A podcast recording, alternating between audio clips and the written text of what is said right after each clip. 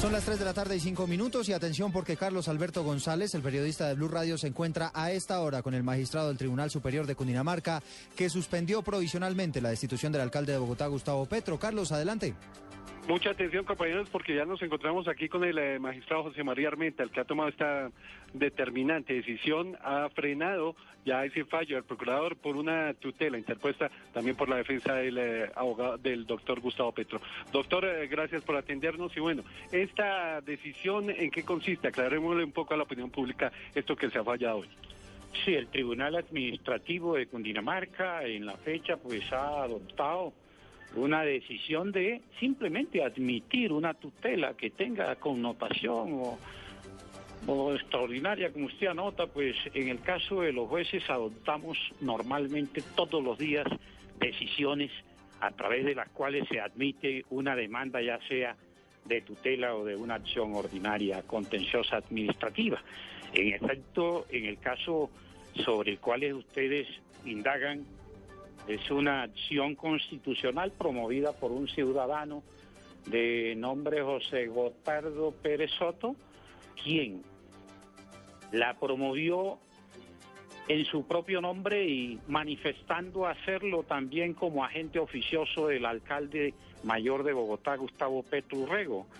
Eh, postuló como derechos fundamentales vulnerados o afectados con la decisión disciplinaria proferida por la Procuraduría General de la Nación contra el referido alcalde de Bogotá, los derechos de elegir y ser elegido, eh, consagrados o a que se contrae el artículo 90 de la 40 eh, de la Constitución, igualmente invocaron las normas del artículo 85, el séptimo y el 98 obviamente sin perjuicio de que el juez de tutela durante el trámite advierta que con la acción u omisión administrativa mm, eh, soporte de la acción constitucional se encuentren demostrados y estructurados la vulneración o afectación a otros derechos fundamentales constitucionales.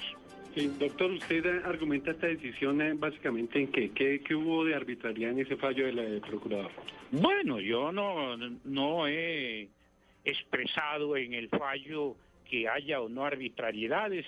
El juez lo, lo que hace es interpretar y aplicar la ley frente a un caso concreto. El juez no expide la ley, el juez la interpreta y la aplica al caso concreto. Entonces, al hacer el cotejo de la decisión administrativa, eh, es vinculante o imperativo examinar los tópicos que postula el accionante, el demandante, frente al ordenamiento jurídico, constitucional y legal. Y por contera puede advertir el juez que se encuentran algunas vulneraciones a ese ordenamiento jurídico y con esta eh, una posible afectación a derechos fundamentales y se define entonces eh, decretar la suspensión de los efectos jurídicos de esa decisión administrativa en forma provisional, esto es, hasta tanto el tribunal en su sala de decisión adopte la decisión, valga el juego de palabra, de fondo que corresponda a esta acción constitucional en su primera instancia. Es el eh, magistrado que ha tomado la determinación alrededor de suspender preventivamente eh, o suspender provisionalmente la destitución del alcalde mayor de Bogotá, Gustavo Petro. Rocío Franco se encuentra en la Procuraduría. ¿Qué acciones legales está eh, planeando el Ministerio Público alrededor de esta determinación que se ha adoptado en las últimas horas? Rocío Franco. Pues inicialmente la Procuraduría General de la Nación ha señalado que aún no ha sido notificado de manera formal de esta determinación del Tribunal Administrativo de Cundinamarca, pero de todas formas ya se ha informado de la situación y ya se empiezan a hacer los primeros análisis. La Procuraduría va a estudiar si es procedente o no apelar esta determinación, si le cabe o no llevar esto hasta el Consejo de Estado. Ellos aseguran que lo importante es que puedan tener el fallo físico para poder empezar a estudiar y tomar determinaciones frente a esta situación.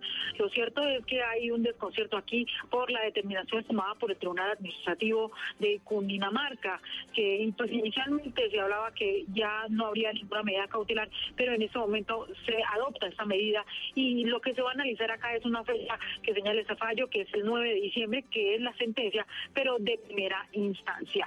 Es la información desde la Procuraduría General de la Nación, Rocío Franco, Radio. Gracias, Rocío. Y vamos a la Plaza de Bolívar. ¿Cuál es el ambiente que se vive en este punto, María Camila Díaz?